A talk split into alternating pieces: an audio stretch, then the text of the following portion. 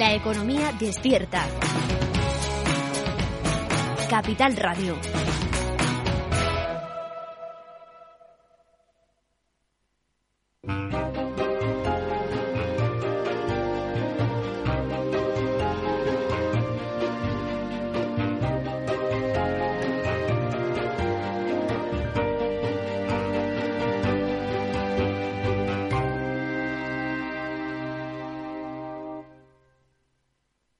Inversión inmobiliaria con Meli Torres. El próximo 28 de marzo, Capital Radio presenta la decimosegunda edición del Día de la Inversión. Desde las 8 de la mañana emitiremos una programación especial en directo desde la Bolsa de Madrid sobre todas las oportunidades del mercado, tendencias, previsiones y alternativas de inversión. Nos acompañarán BNY Mellon Investment Management, JP Morgan Asset Management, Banca March, Candriam, Nordea Asset Management, Franklin Templeton, Invesco, AXA Investment Managers, Fidelity International, Columbia Trinidad Investments, Pictet Asset Management, Indexa Capital, Renta 4 y muchos más. Día de la Inversión, el 28 de marzo desde las 8 horas en Capital Radio. Escucha lo que viene. Inversión inmobiliaria con Meli Torres.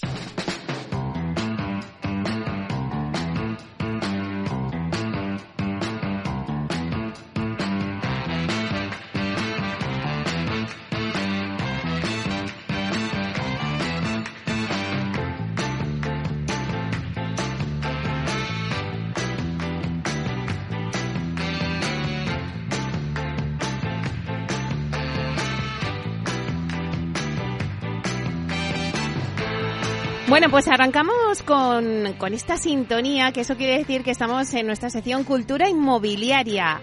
Bueno, sé que todos estáis deseando ya que llegara esta segunda entrega de nuestra sección inmobiliaria, Cultura Inmobiliaria, con Alfredo Díaz Araque, nuestro experto también en el sector que le tengo aquí a mi lado. Acaba de venir corriendo aquí en directo, así que vamos a darle los buenos días. Buenos días, Alfredo. Menos mal que uno está en forma Meli, todavía puede mantener la voz después de la carrera que me he metido con el transporte público que, ha fallado.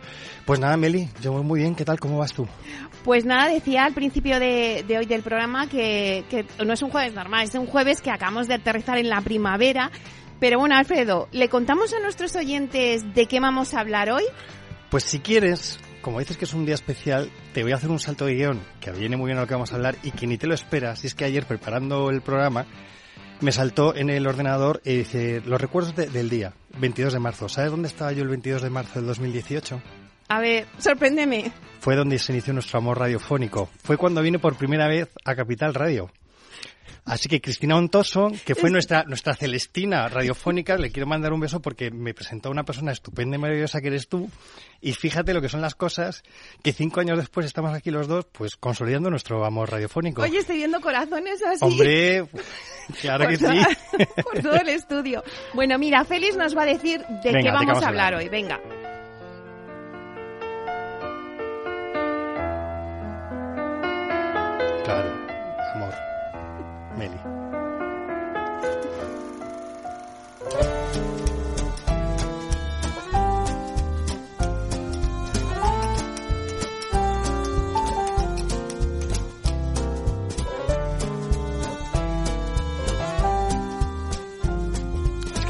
Larga la canción, pero es una maravilla.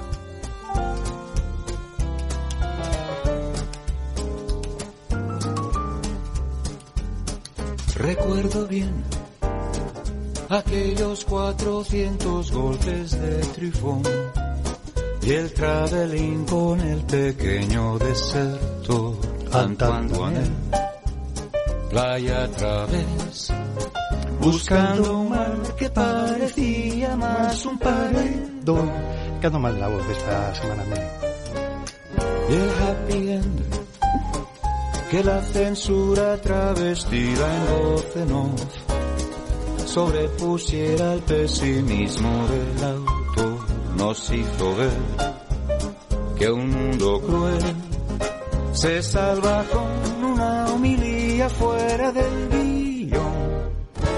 Cine, cine, cine, cine. Más cine, por favor. Que todo en la vida es cine.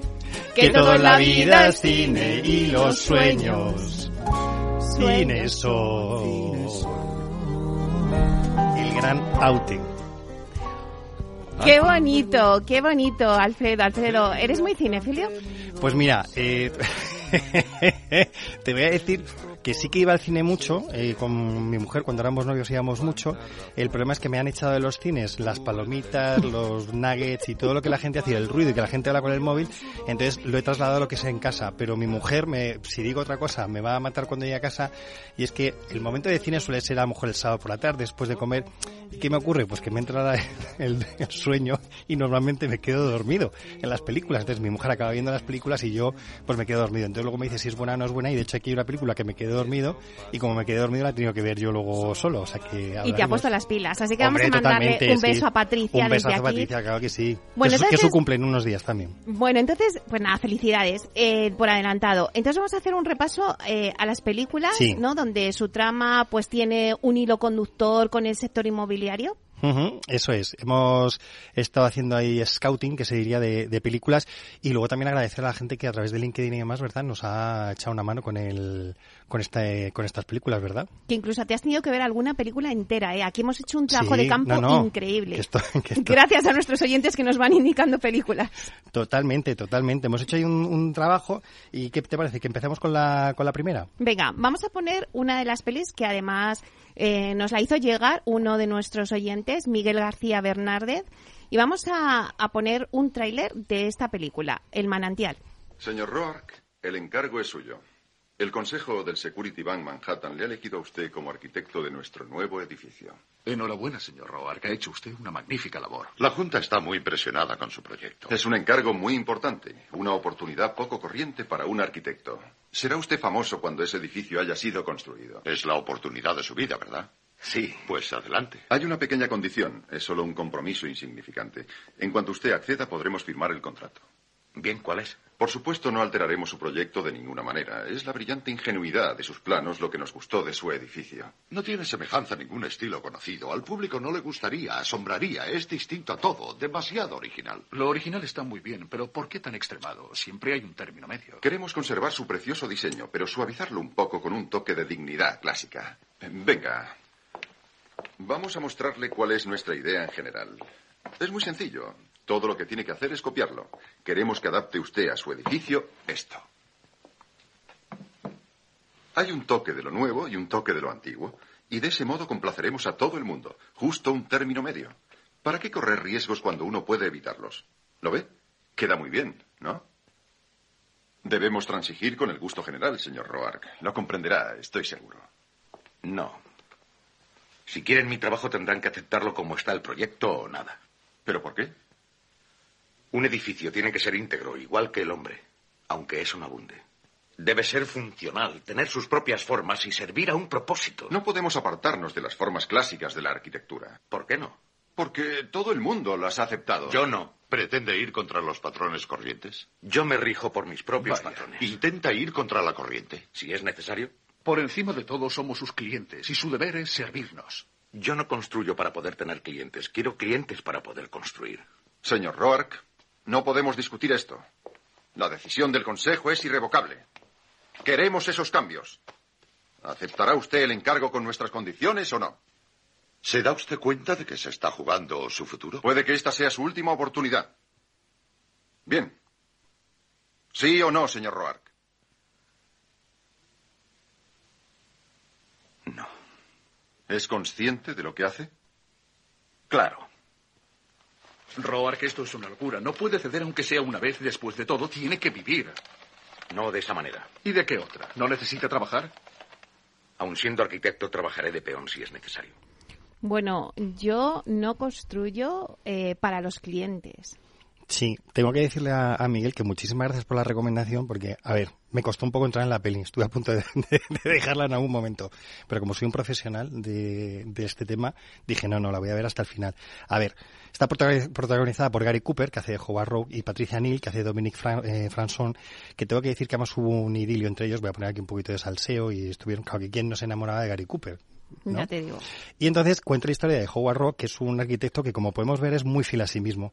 Creo que este, este trae, o sea, esta parte de la película muestra lo que va a ser toda, todo, todo, lo, todo lo que va a ser toda la película. ¿no? Es alguien que es muy fiel a sus ideas, a cómo tener que hacerlo y que, por tanto, no admite eh, cambios en sus proyectos porque entiende que, bueno, como todos los arquitectos, yo creo que tiene ese punto de, de artista y no, y no quiere cambiar, porque se enfrenta incluso a una corriente que existe donde todo se hace para eh, lo que quiere la gente, ¿no? O sea, es como vender. Está, eh, hay un periódico por el medio, con un crítico eh, de arquitectura que, mm, que, lo hace todo para que el público les da lo mismo es, si son fieles o no a, lo que tiene que ser, sino, oye, lo que quiere el público y lo que puedan vender. Y Howard Rock se enfrenta un poco a, todo esto.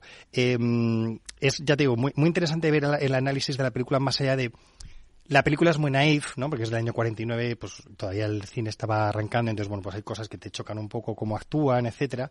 Pero la verdad es que tiene un trasfondo muy interesante sobre ese tema, ¿no? Sobre cómo ser fiel a ti mismo, cómo eh, también la sociedad trata de imponerte, cómo los medios a veces pueden intentar hundirte la, la carrera.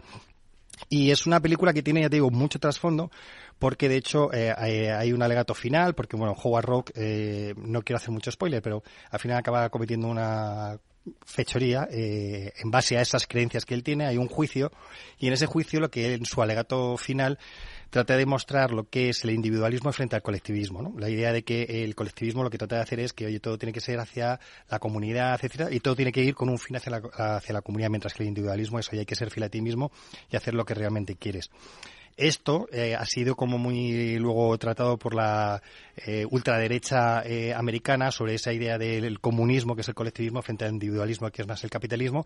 Y bueno, ahí subyace una cosa muy interesante en, en, todo esto.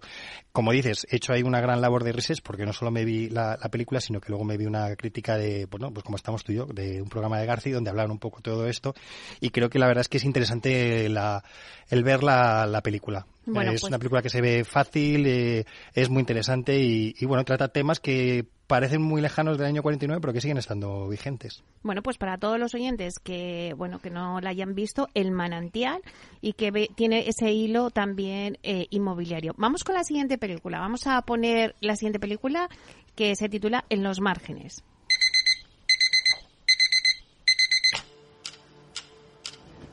Buenos días. Este es mi hijo Raúl. A ver, la policía se ha llevado a una niña esta mañana. La cuestión es que yo no sé si se han llevado a la niña a un centro, si han detenido a la madre, le pueden quitar la custodia. Necesito encontrarla hoy, sí o sí. ¿Qué vas a hacer si no la encuentras? Hay que encontrarla.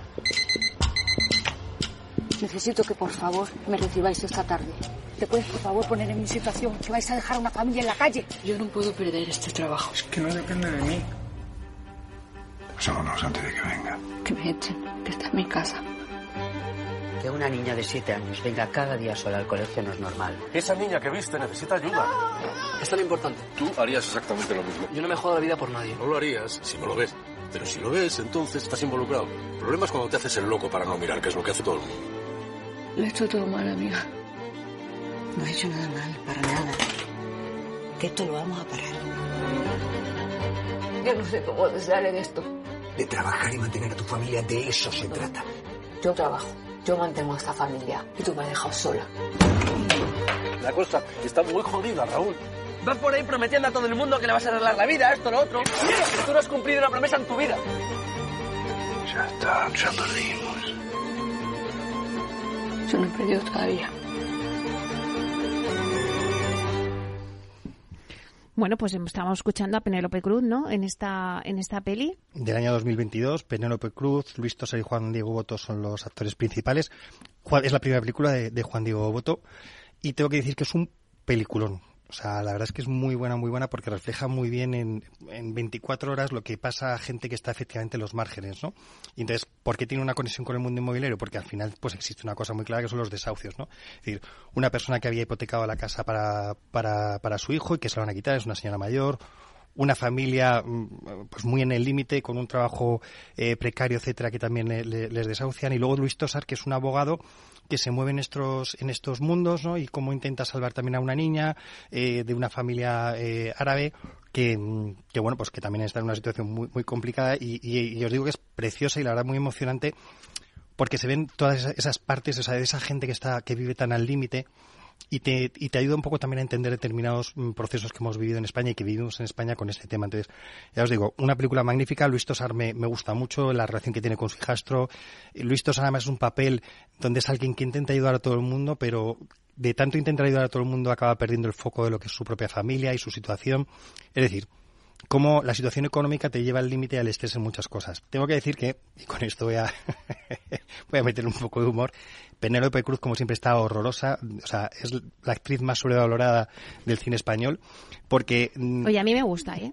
No, no, y a mí me parece muy bien y para gustos colores. No, no, yo, yo solo respeto. A mí la verdad es que no me gusta nada Penélope Cruz y creo que aquí mm, no sé por qué, o sea, a mí lo que no me gusta de Penélope Cruz en este papel es que habla como si fuera tonta y por, mm, por reflejar a alguien que es de un mundo marginal habla de una manera como que no que no encaja, no no, no tiene que ser así. Pero ya te digo, a mí es que Penélope Cruz no la soporto directamente, entonces no me, no me gusta. Pero ya os digo, al margen de eso creo que la película es buena, el papel que ella hace o lo que refleja está bien reflejado y, y bueno, yo la, la recomiendo altamente la película.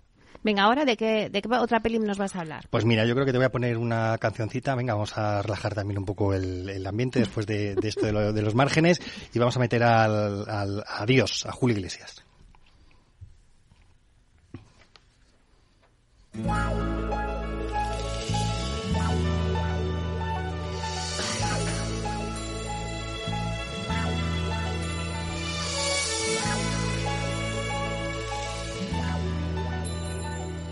Venga, calienta que me la tienes que Ya, cantar. ya, eso, oye, Meli, estoy ahí con, la- con agua y caramelos.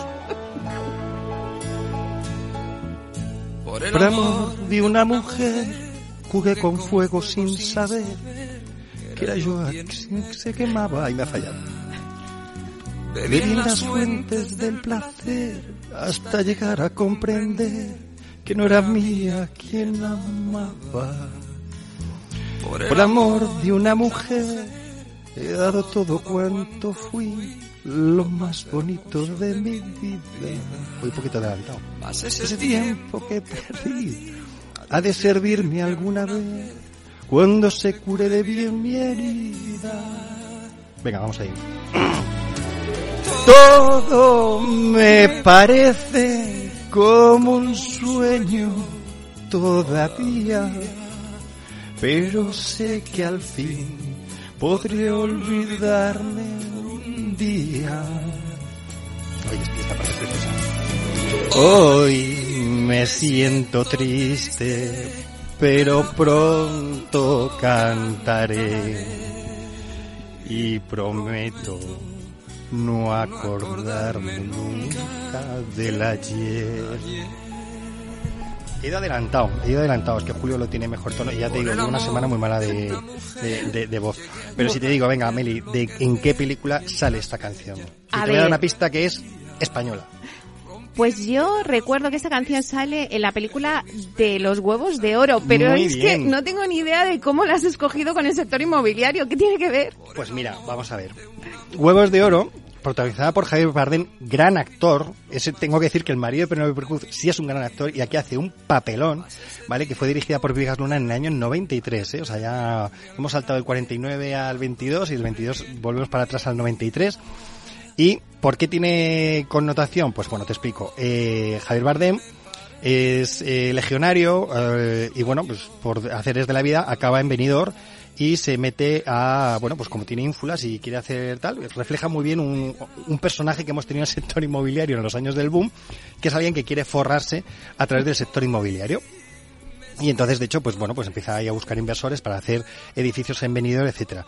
De hecho, es el, el dato aquí también inmobiliario es que las escenas, muchas de las escenas están grabadas en el Hotel Bali, que estaba en Ujú. construcción en aquel año.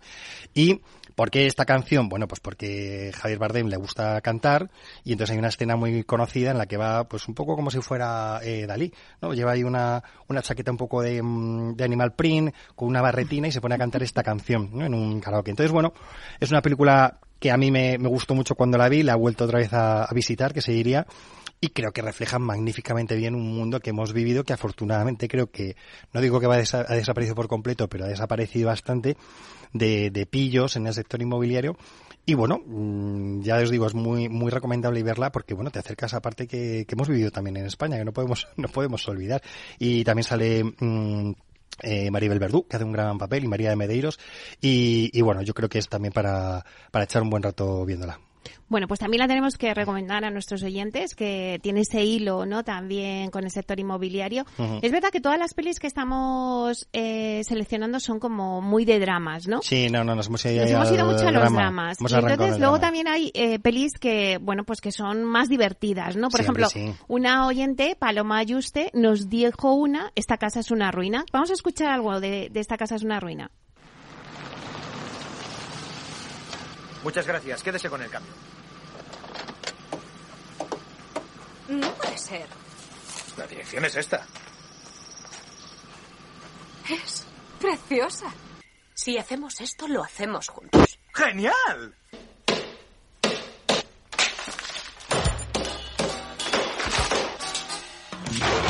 No es el fin del mundo.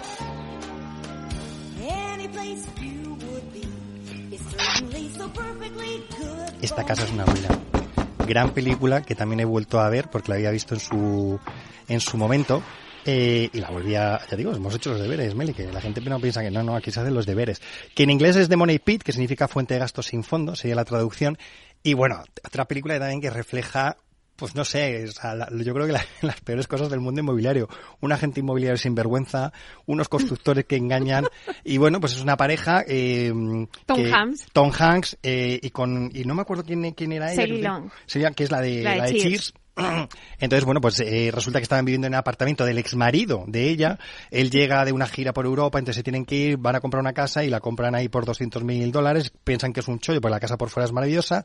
Eh, Tom Hanks además tiene el problema de que su padre ha dejado deudas por todos lados, se ha escapado a Brasil y él tiene que ir eh, solucionando problemas y se encuentra en una casa que no es que sea una ruina, es que es un agujero sin pozo, sin fondo, donde hay 28 mil problemas, etcétera, para poder hacerlo. Pero bueno, mm, como toda comedia, tiene luego su final eh, interesante y feliz y venga, yo creo que también la podemos, la podemos recomendar. Había otra solo en casa. Vamos a poner un pequeño... eh, Esta te la dejo a ti, Meli. ¡Nos hacemos dormido! ¿A dónde vais? ¿A dónde vais? Vamos a perder el avión. Estamos todos, 11 incluyéndome, cinco chicos. Bueno, esta, esta me recuerda a veces a mi casa, ¿no? Sí, que, tengo- que digo, a ver, tenemos todos los niños.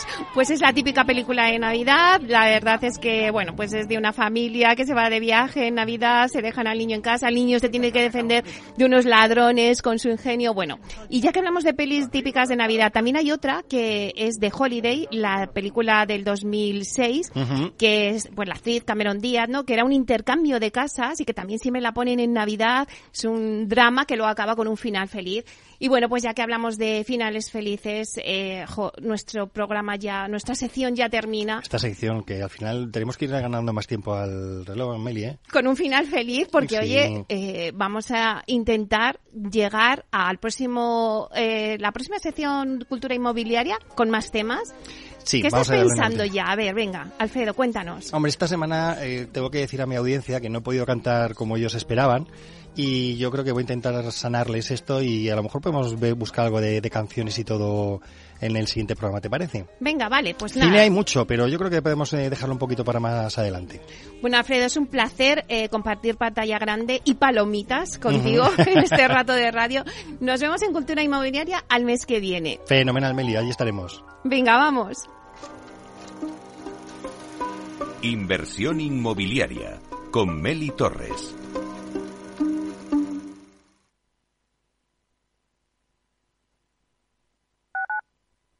Capital Radio 103.2. Más del 35% del emprendimiento en la Comunidad de Madrid está liderado por mujeres, pero podrían ser muchas más. Arrancar mi proyecto con el apoyo de la Comunidad de Madrid ha sido fundamental. Hemos trabajado para conseguirlo y crecer juntas. Comunidad de Madrid. Gráficas Naciones. Más de 50 años de experiencia en el sector de las artes gráficas. Apostamos por la última tecnología tanto en impresión offset como en digital y gran formato. Realizamos todo tipo de impresión. Tarjetas de visita, folletos, libros, vinilos, decoración y montaje de stands. Más información en el 91 629 2145 o en gráficasnaciones.es. Para personas inquietas, Capital Radio.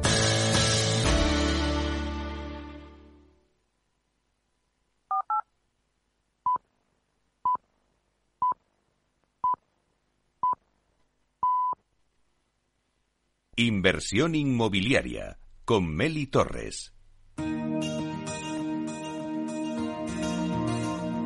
En nuestra sección La Vía Sostenible con Vía Ágora, os contamos la transformación de la vivienda del futuro enfocada en una construcción sostenible como pilar principal.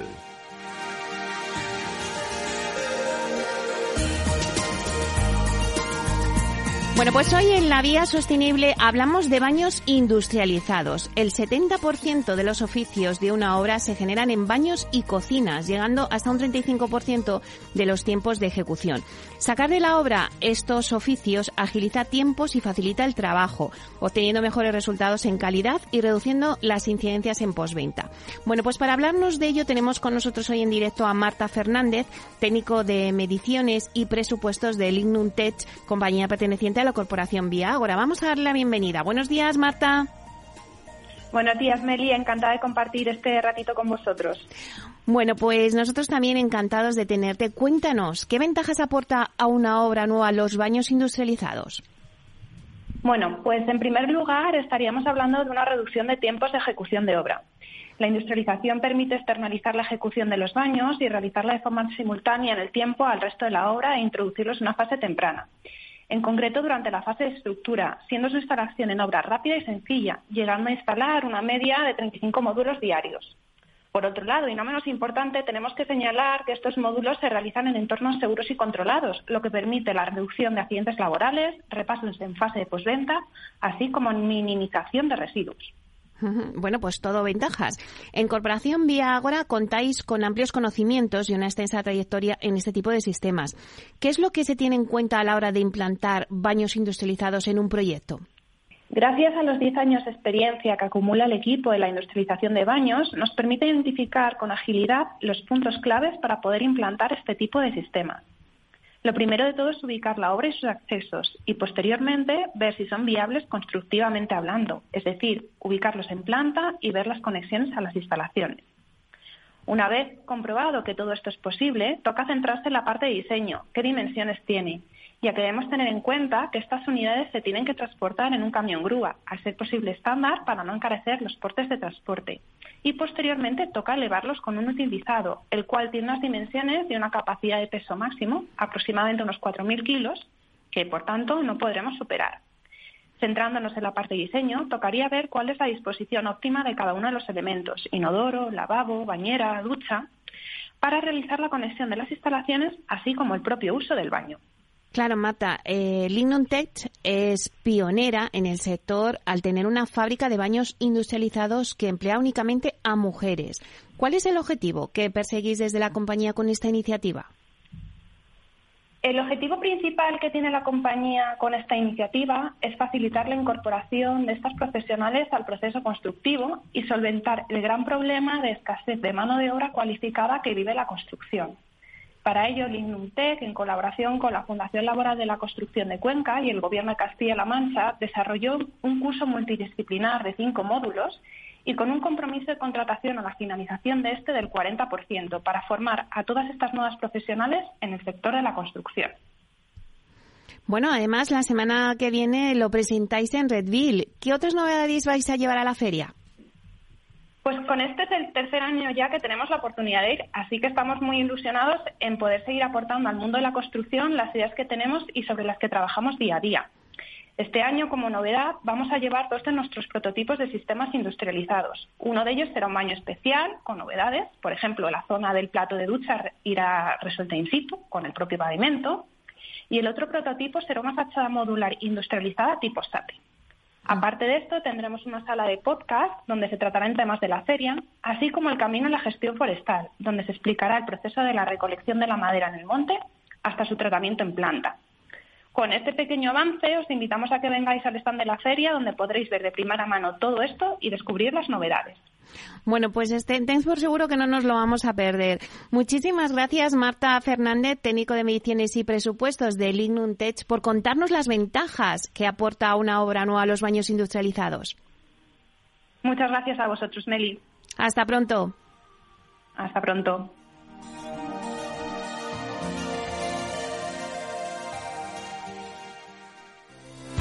El próximo 28 de marzo, Capital Radio presenta la decimosegunda edición del Día de la Inversión. Desde las 8 de la mañana emitiremos una programación especial en directo desde la Bolsa de Madrid sobre todas las oportunidades del mercado, tendencias, previsiones y alternativas de inversión. Nos acompañarán BNY Mellon Investment Management, JP Morgan Asset Management, Banca March, Candriam, Nordea Asset Management, Franklin Templeton, Invesco, AXA Investment Managers, Fidelity International, Columbia Trinidad Investments, Pictet Asset Management, Indexa Capital, Renta 4 y muchos más. Día de la Inversión, el 28 de marzo desde las 8 horas en Capital Radio. Escucha lo que viene.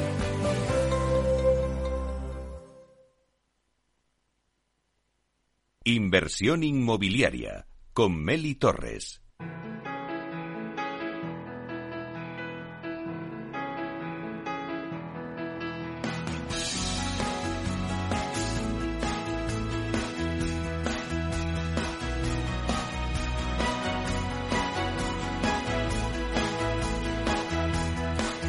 Bueno, pues comenzamos una nueva sección de Camino al Trabajo en Inversión Inmobiliaria, que la tendremos cada mes para conocer las calles, plazas y edificios más emblemáticos de Madrid. Porque no todo va a ser claves para invertir en el sector inmobiliario. Nos hemos propuesto este año también en inversión inmobiliaria crear cultura inmobiliaria para nuestros oyentes. Y en esta sección de Camino al Trabajo con Ignacio Ortiz de Andrés, director de Resale de Activum Real Estate Consulting, vamos a compartir la belleza de nuestras calles y edificios de Madrid. Así que vamos a darle la bienvenida. Buenos días, Ignacio. Buenos días, Meli, y a todos los oyentes que están al otro lado. Un placer. Bueno, bienvenida a Inversión Inmobiliaria con esta nueva sección aquí en directo desde los estudios de Capital Radio. Bueno, Ignacio, mm, yo ya me he puesto las zapatillas y nos vamos a recorrer Madrid. Vamos a recorrer Madrid. Vamos a ver.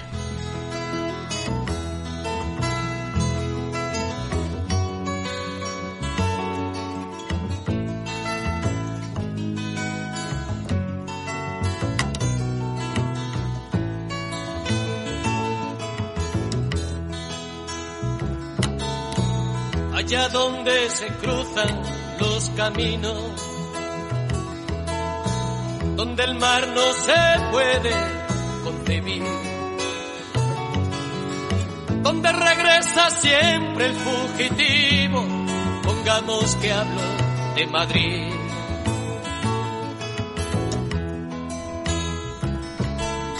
Bueno, Ignacio, pongamos que hablo de Madrid, pero ¿dónde nos vamos a detener hoy?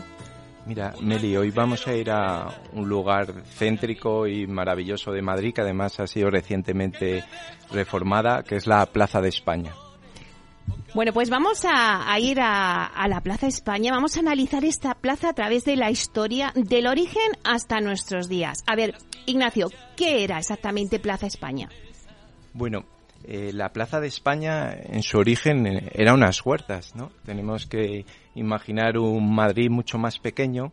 Y ahí ya nos eh, vamos ya a una calle a una calle próxima que, que es boca calle de la actual Plaza de España, que era la calle Leganitos. Y lo digo porque las huertas lógicamente necesitan agua. Y ahí estaba el arroyo Leganitos.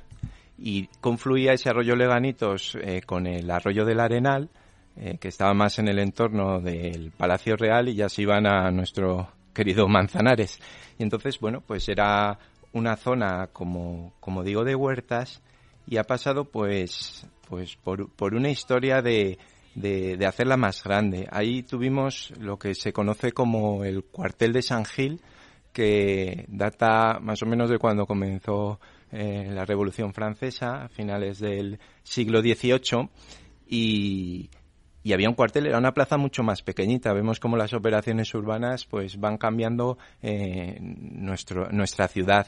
Eh, ahí estaba la conocida no como Plaza de España, entonces era la plaza de San, de la Plaza de San Marcial y había la fuente, la fuente de Leganitos y ese cuartel que tuvo, tuvo un digamos un, un impacto en la historia claro, eh, fue demolido a inicios del siglo XX, a principios de 1900, para dar lugar ya a una concepción urbanística nueva de la ciudad y y dar lugar a la, a la actual Plaza de España, que bueno, pues ha sufrido muchas modificaciones. Bueno, fíjate, se ha sufrido modificaciones, Ignacio, eh, que bueno, se ha remodelado ahora, se ha hecho peatonal, una maravilla. La verdad es que, eh, bueno, pues si te parece, ya que estamos en la plaza, vamos a ver los edificios que hay en Plaza de España. Cuéntanos.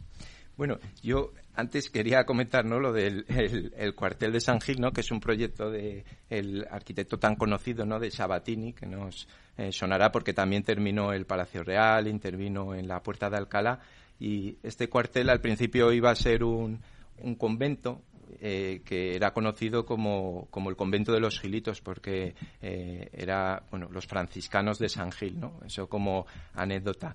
Y como edificios ahora muy interesantes, pues que tenemos. Eh, en primer lugar, y quizás muy relacionado con lo que, con lo que vemos, ¿no? En el mercado inmobiliario, es el edificio España el edificio España, un edificio de, de, gran altura, ahora ocupado por el Hotel Riu desde agosto de 2019, un hotel al que se puede subir a la terraza, han puesto un, coste variable ¿no? en función del día y se puede disfrutar de unas vistas eh, muy recomendables y muy bonitas de Madrid. Es un edificio que data del año 1953 y fue obra de la compañía inmobiliaria metropolitana que luego bueno pues dio lugar a Metrobacesa y aquí había bueno estaban los promotores eh, los hermanos Otamendi que son bueno, unas figuras entre arquitectos, ingeniero industrial, ingeniero de caminos, entre cuatro hermanos, y aquí participaron Julián Otamendi como arquitecto junto con José María Otamendi, ingeniero industrial, calculando la estructura.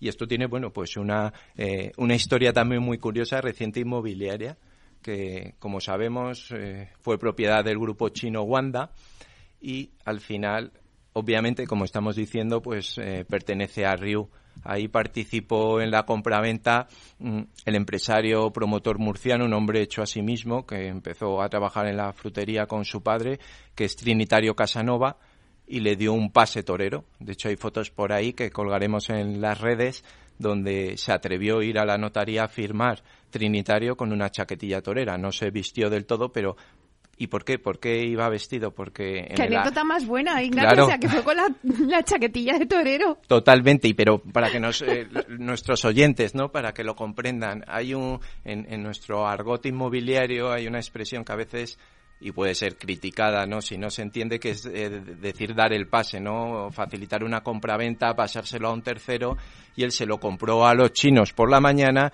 y por la tarde se lo estaba vendiendo al grupo Ryu bueno, pues con unas importantes plusvalías, aunque luego se vieron posteriormente, eh, todas las noticias nos indican que había una intrahistoria de unos locales comerciales muy interesantes eh, en las plantas, digamos, baja, primera y segunda, mm, que había, bueno, tendría que actuar su promotora Baraca de Trinitario Casanova, que por cierto ahí, si se pueden decir marcas, pues está eh, una tienda de ropa, no la diré y no lo entenderán los oyentes, una tienda de ropa de, de un empresario gallego que dicen que es la más grande del mundo, ¿no? no sabemos qué tienda puede ser. y tiene una sección de hogar que en Navidades ha estado eso en Instagram por todas partes. La verdad que preciosa, con, en la planta segunda eh, lo pusieron muy, muy bonito con vistas a esa Plaza de España renovada, que bueno, son de esos planes gratis que está bien disfrutarlos y, y muy bonito, se veía muy, muy bien todo.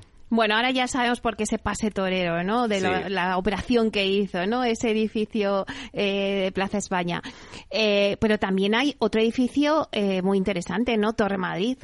totalmente. La Torre de Madrid, pues bueno, fue un proyecto posterior de los hermanos Otamendi del año 1957.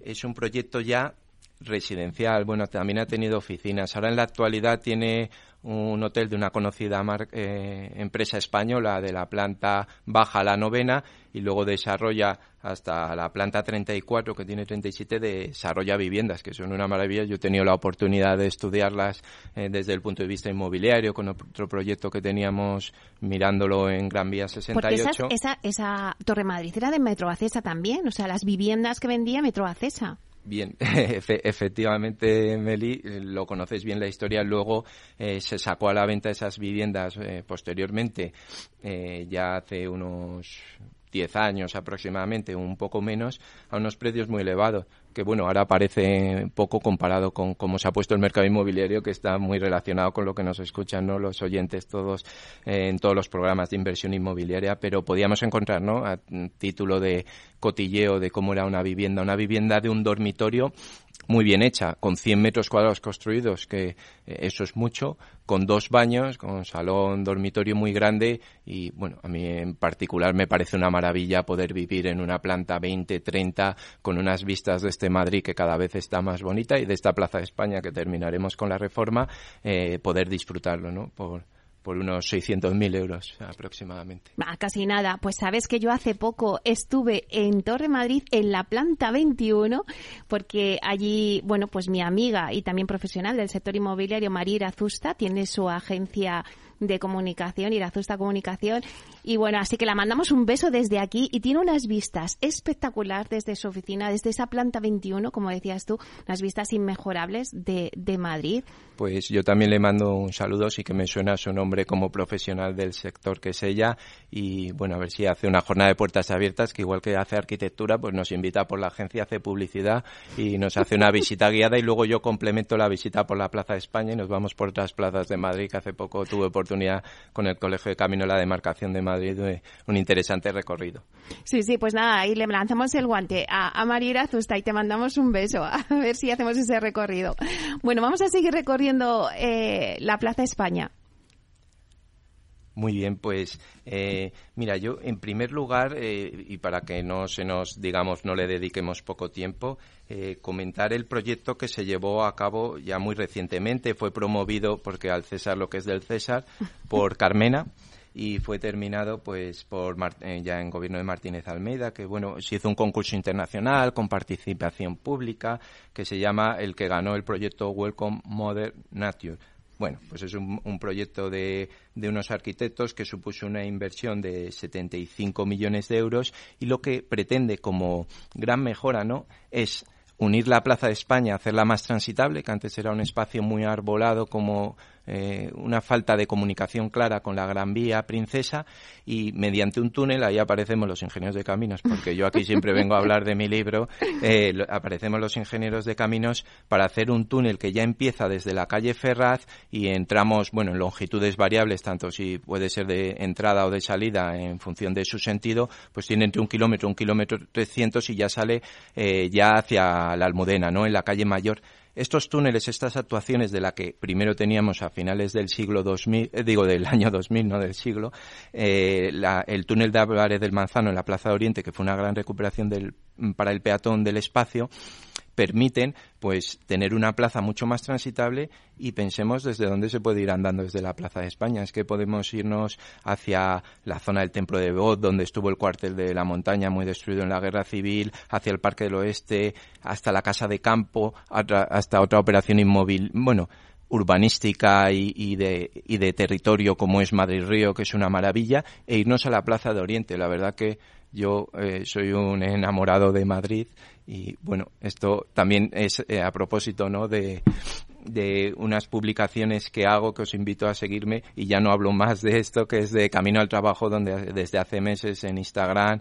y en Twitter pues bueno publico eh, fotos de los edificios que me encuentro. Con esto lo cuento también para hacer una reflexión. Hay mucha belleza, mucha belleza cotidiana que nos encontramos en nuestro alrededor, en nuestros entornos de trabajo, si tenemos la suerte de ir andando, eh, edificios de los que no conocemos la historia y que yo soy el primero que eh, me considero ignorante en cuanto a muchas cosas y que nos invitan, bueno, pues a, a consultar, a buscar. Hay arquitectura magnífica y quizás, bueno, alguno de nuestros oyentes diga, yo estoy en un entorno más rural, pues también hay iglesias muy interesantes, construcciones, historias, un paseo y lo que nos llama mucho la atención a los urbanitas, el, lo que es el paisaje, la naturaleza. De hecho, las cuentas a veces que nos muestran la vida de un agricultor con los paisajes que se encuentra, con cómo es su maquinaria, su día a día, nos llaman mucho la atención a los urbanitas, ¿no? Eh, lo interesante, ¿no? Quiero hacer esa reflexión de, de mirar más allá. Si te parece, bueno, algunos edificios podemos comentar más que son muy interesantes. Y una anécdota vamos a contar que yo había saltado en las redes de que habían matado a un arquitecto eh, en, eh, de un gran edificio. Cuenta, Bueno, cuenta, cuenta esa Venga, anécdota. voy contando. Si quieres empiezo, eh, bueno, voy a, a ir bajando, ¿no? Estamos en el edificio España, la Torre de Madrid. Lo bueno es que lo tenemos eh, todos en la cabeza, la Plaza España, el monumento a Cervantes que nos ha movido en esta reforma. Sí que se ha movido, por ejemplo, una fuente, la fuente de la Concha, que está más, digamos, hacia, hacia Ferraz. Tenemos casas muy interesantes. La Casa Gallardo, que es un edificio modernista del año 1914, que está en Plaza España, esquina casi con Ferraz un edificio eh, del arquitecto Federico Arias Rey, era para las hermanas Gallardo. De hecho, si ustedes lo miran en redes y en las fotos que publicaremos o se dan un paseo agradable por la zona, verán que hay una G arriba en dorado que, bueno, mm, va a propósito del apellido de estas hermanas Esperanza y Asunción un edificio magnífico que además fue premiado en el año 1915 como una de la como la casa más bonita no por eh, así estimada por el Ayuntamiento de Madrid. A continuación también al lado de la casa Gallardo tenemos el Museo Cerralbo. Ahí teníamos ahí veremos un primer entronque de este túnel que he comentado más allá. Me voy un poco de la Plaza España, pero terminaré con el arquitecto. ¿El Museo Cerralbo? Eh, ¿De qué es el museo? Bueno, es eh, de, de, un marqués, del marqués de Cerralbo, que tiene una colección eh, de, de, de, miles de, obras de arte en su casa. Y es una casa museo que se puede visitar y está justo ahí al lado de, la Casa Gallardo y que recomiendo. Eh, ahí han rescatado unas ruinas. Eh, hablábamos del cuartel de San Gil, que fue derribado a principios del siglo XX para hacer la Plaza España tal y como la conocemos. Eh, se han recuperado unos restos de, de un muro de contención que, que, bueno que tenía que sostenía ¿no? una plataforma horizontal de, del de, edificio este que fue diseñado por Sabatini. Lo han recuperado y está, bueno, por un entronque de los túneles yendo hacia el cuartel de la montaña, el templo de Devot, ¿no? que es un sitio precioso para ver las mm, puestas de sol.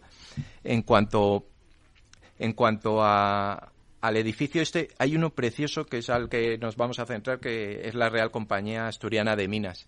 Es un estilo ecléctico, fue inaugurado en 1899, ya estábamos en 1900, y es de un arquitecto que se llama Manuel Martínez Ángel, que, que fue directivo de la compañía. Y era directivo y, bueno, pues participaba lógicamente con un, con un porcentaje elevado de la compañía y, de hecho, vivió allí. Y seguro que hay alguna anécdota interesante. Pues mira, en, 1909, en 1933, lamentablemente, a la puerta del edificio le pegan un tiro y, ¿Y quién es?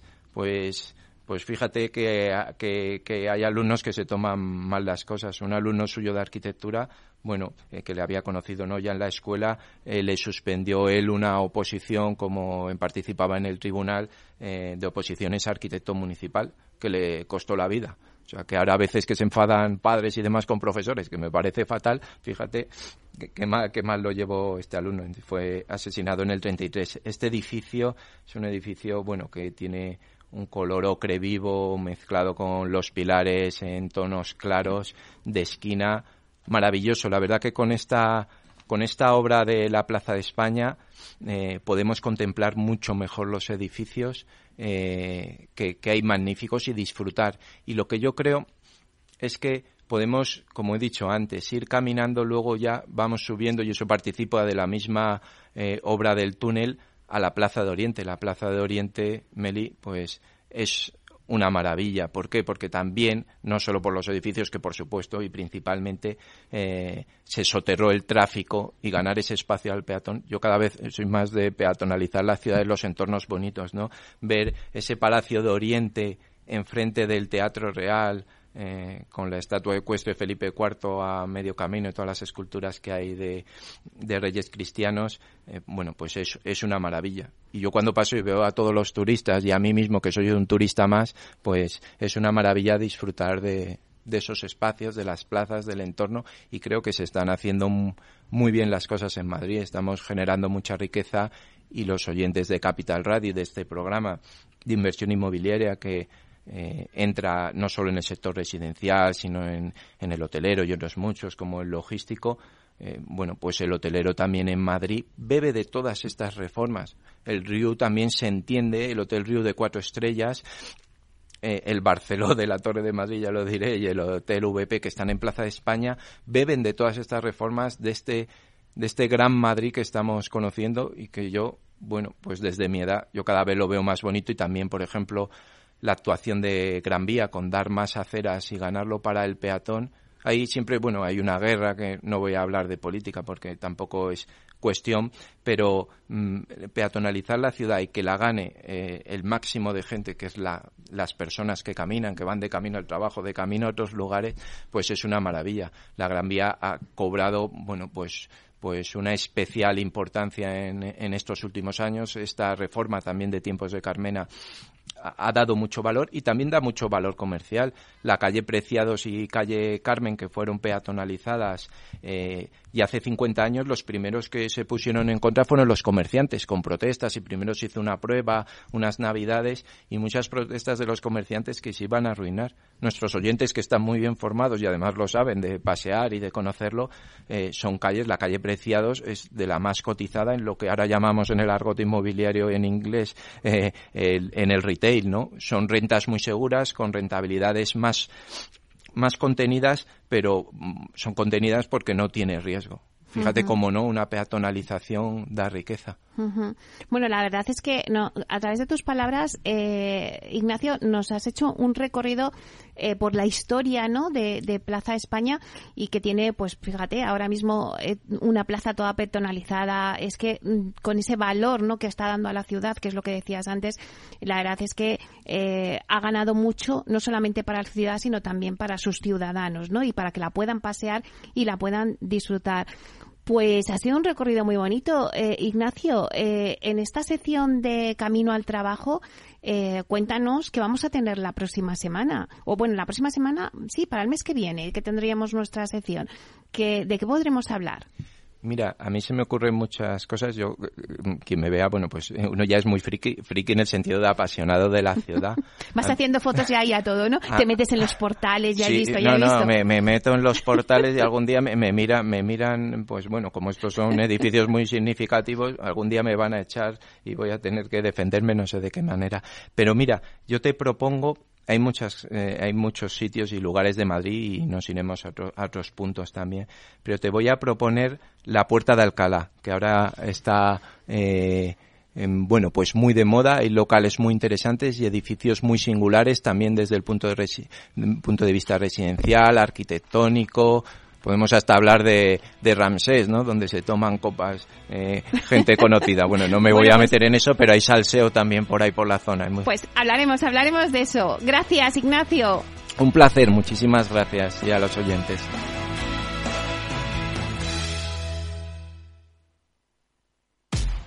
Al mal tiempo, mala helada.